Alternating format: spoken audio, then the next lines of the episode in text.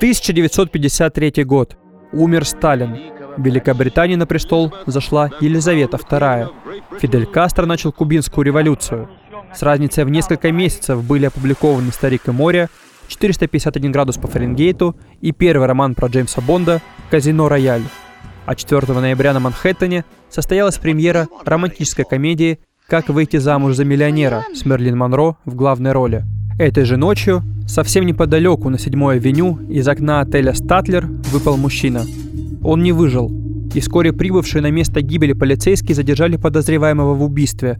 Им оказался Роберт Лэшбрук, офицер ЦРУ, который заявил, что приехал вместе с умершим в Нью-Йорк в командировку, что они сняли один номер на двоих в целях экономии и что произошедшее – очевидный суицид, скорее всего, по каким-то личным причинам. Лэшбрук также опознал своего соседа, Фрэнк Олсон, ведущий специалист в области ядохимикатов, который также много лет работал на американскую разведку. Видимо, поняв, что это дело им не по зубам, полицейские на следующий день свернули расследование, написав в рапорте, что Олсон совершил самоубийство. Отмотаем время назад. Фрэнк Олсон родился 17 июля 1910 года в Висконсине. Ребенок шведских иммигрантов, работающих на фабрике, уже в раннем детстве стал демонстрировать выдающиеся интеллектуальные способности. Отличник в школе, один из лучших студентов в университете штата – Своим основным предметом Олсен выбрал только появившуюся бактериологию. Такое дарование не могло остаться незамеченным, и Фрэнка сперва взяли на карандаш военные, а затем и ЦРУ. В 1942 году его квартировали на службу в секретную биолабораторию, находящуюся в форте Детрик, строго охраняемой тюрьме для подозреваемых в шпионаже. Там команда Олсона разрабатывала биологическое оружие. Например, спрятанный в зажигалку аэрозоль, который мог убить человека за полминуты, или губную помаду, вызывающую моментальную смерть после контакта с кожей. Естественно, испытывали оружие на заключенных в форте. Эти испытания оправдывали ценой победы над нацизмом. Однако под конец войны в подчинение Колсону, который уже получил звание капитана, попали и немецкие ученые, ранее работавшие в концлагерях. С их появлением Олсон переключился на производство специальных наркотиков, действующих как сыворотка правды при допросах. И вчерашние нацисты очень сильно помогли ему улучшить формулу синтезации.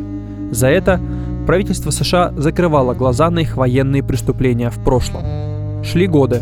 С появлением атомного оружия биологическое ушло на второй план. Началась холодная война. И тут мы снова возвращаемся в 1953. В январе Сотрудники ЦРУ получили информацию, что СССР почти разработал способ контроля над человеческим сознанием. Тогда директор американской разведки Ален Даллес, тот самый, кому приписывают одноименный зловещий план, поручил своему доверенному лицу Сидни Готлибу начать аналогичную программу. Назвали ее МК Ультра. Естественно, Готлиб, который благодаря МК Ультра получил прозвище «Черный колдун», воспользовался наработками Фрэнка Олсона и его команды – которая, напомним, прорабатывала идею контроля над разумом с конца Второй мировой. При этом цели МК Ультра были куда более амбициозны. Усиление и наоборот ослабление работы мозга, бесконтактное, как по щелчку, ослепление и онемение человека, возможность контролировать все его когнитивные способности, изменение структуры личности и, возможно, главное, контроль за сердцебиением с возможностью прекратить его в любой момент – к концу лета 1953 года Фрэнк Олсон, который помогал Готлибу с МК Ультра в качестве консультанта, впал в депрессию. Его жена вспоминала, что ее вечно веселый Фрэнк, который души не чаял в своих трех дочках, стал нелюдимым, запил и как будто разочаровался в деле своей жизни. А за 9 дней до смерти Олсон вроде как попробовал созданный им же наркотик и впал в трехдневное галлюциногенное состояние. Существует теория, что наркотики ему подмешали, во время вечеринки по случаю дня рождения Готлиба, чтобы ученый теперь уже сам выступил в роли подопытного кролика. В любом случае, 2 ноября 1953 года, за два дня до смерти, Фрэнк уволился из ЦРУ. Ну а затем неожиданная поездка в Нью-Йорк с офицером разведки, падение с 10 этажа и быстро завершенное расследование. Гадать, была ли смерть Фрэнка Олсона самоубийством или же его убили бывшие коллеги, можно долго. За первую версию выступает расшатанное психологическое состояние ученого, за вторую – странные обстоятельства гибели и трещина в черепе над левым глазом. Судмедэксперт решил, что она появилась после удара тупым предметом. Важно то, что проект МК Ультра продолжил развиваться и без Фрэнка Олсона. После 1953 года команда Готлиба получила финансирование в размере 275 миллионов долларов и с негласного разрешения правительства США провела тысячи, а по некоторым оценкам сотни тысяч экспериментов на людях. Одним из них стала операция Midnight Climax, во время которой завербованные ЦРУ проститутки принимали клиентов на конспиративные квартиры, где были установлены прослушка и видеонаблюдение. Мужчин опаивали алкоголем с подмешанным в него ЛСД, а затем наблюдали над изменением в их поведении. Но, конечно, чаще всего подопытными становились куда менее защищенные слои населения, конкретно пациенты психиатрических клиник и заключенные тюрем. Их гипнотизировали, били электрошоком, кормили тем самым придуманным Олсоном наркотиком, смешивали его с ЛСД, и последнее дало плоды. Официально задокументировано, что в 1957 году тюрьме Кентукки сотрудник ЦРУ под видом врача два с половиной месяца скармливал семи афроамериканским заключенным кислотную смесь. После этого их заставляли часами прослушивать записанные на магнитофон простые команды. Шесть подопытных сошли с ума, но один стал послушным и внушаемым. Его судьба неизвестна. Параллельно, заключенный в уже другой государственной тюрьме по имени Уалти Булгер тоже стал жертвой эксперимента, но сохранил рассудок. Его воспоминания задокументировали в ЦРУ. Я погружался в галлюцинации. Комната меняла форму. Я часами чувствовал паранойю и жажду насилия. Я переживал кошмары наяву, и стен сочилась кровь. Люди вокруг превращались в скелеты. Мне казалось, что я схожу с ума. Булгер также считается первым человеком, который умер во время программы МК Ультра. Из-за постоянно увеличивающихся дозировок сердце мужчины стало отказывать и однажды остановилось после введения 450 мг ЛСД внутривенно. Еще через год, в 1958 гранты на, цитата, «исследование тайн человеческого мозга посредством влияния психотропных веществ» освоили 44 колледжа, 15 фармацевтических компаний и 12 больниц. Испытания вышли на новый уровень. Особенно отличился руководитель одного из центров психиатрии Дональд Кэмерон. Он санкционировал опыты на женщинах и детях, которые находились на стационарном лечении.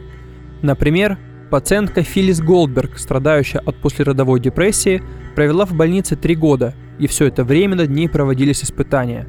Ей делали инъекции урана, заставляли часами неподвижно лежать под красной лампой, вживляли в мозг электроды.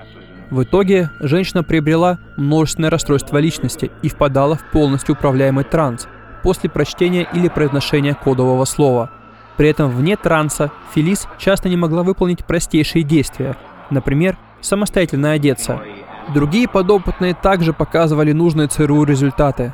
В состоянии гипноза одни научились стрелять из разных видов оружия, другие могли вести полноценный диалог, третьи – проходить огромные расстояния пешком. Концепции, связанные с манипулированием человеческим поведением, многие люди, как внутри, так и вне агентства, считают неприятными и неэтичными. Тем не менее, были достигнуты значительные успехи как в области научных исследований, так и в области оперативной занятости. Характеризировал в своих отчетах успехи МК Ультра директор ЦРУ Уильям Колби. В 1959 году Готлиб решился на рискованный шаг, и команда подчиняющихся ему психиатров стала выдавать кислоту по всей стране, почти любым совершеннолетним, которые хотели расширить сознание. Так, например, прославился студент Стэнфорда Кен Кизи, который после пережитого ЛСД-трипа написал «Пролетая над кукушкиным гнездом». Эта книга сделала Кизи голосом зародившегося хиппи-движения, которое навсегда поменяло политику США и привлекло к себе всеобщее внимание. Тогда истории о бесплатной раздаче непонятных наркотиков всем желающим заинтересовались газетчики, стали выходить из облачающей ЦРУ статьи – а в 1975 году кто-то слил журналистам The Washington Post секретные документы с описанием экспериментов МК Ультра и копии дневников Фрэнка Олсона. Обстоятельства жизни и смерти ученого, а также сам факт опытов над гражданами потрясли страну. Вдова и дети Олсона потребовали возобновить расследование и собирались судиться с ЦРУ. Тогда лично президент США Джеральд Форд пригласил семью Фрэнка в Белый дом и извинился – его примеру последовал и глава ЦРУ Колби. Конечно, в смерти ученого обвинили Готлиба. Понимаете, после войны некоторые наши люди зашли слишком далеко. Нам не хватило надзора. Простите. Олсоны получили компенсацию 750 тысяч долларов и подписали бумагу об отсутствии претензий. Интересный факт. Существует теория, что президент и глава разведки просто откупились своими извинениями, чтобы задушить лишнюю шумиху и избежать суда. Тогда ЦРУ пришлось бы поднимать архивы, и мало ли что из них всплыло бы еще. Вдобавок, вскоре эти самые архивы сгорели при пожаре, обвиненный в смерти Олсона Готлиб вообще не понес наказание. Он тихо ушел на почетную пенсию, переехал на ферму и занимался разведением коз.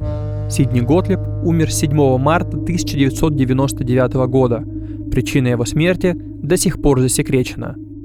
Что до МК Ультра, то программу закрыли в 70-х, но тут интересно – Сразу после завершения МК Ультра ЦРУ открыли проект «Монарх», куда перешла вся группа, изучающая контроль над сознанием. Цели и результаты проекта «Монарх» до сих пор строго засекречены. Однако конспирологи утверждают, что ЦРУ все еще проводит эксперименты над людьми, в частности, над знаменитостями Канни Уэстом, Макалеем Калкиным, Майли Сайрус, Бритни Спирс и многими другими. Делается это ради того, чтобы транслировать через селебрити нужную тайному масонскому правительству дегенеративную пропаганду. К заговорам и масонам мы обязательно вернемся в будущем. А главным официальным итогом программы МК Ультра стало введение строгих правил, которые касаются испытаний на людях. Теперь данные подопытных нельзя засекречивать, они всегда должны быть добровольцами и обязаны предоставить письменное согласие.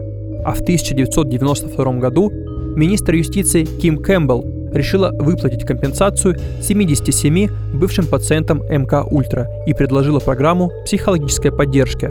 К слову, Филлис Голдберг в этот список не вошла. Через пару лет после выписки из больницы женщина впала в вегетативное состояние, откуда так и не вышла. И когда выдавали компенсации, ее родственники не смогли доказать, что именно эксперименты доктора Кэмерона так повлияли на здоровье Фелис. Она умерла в 2011 году.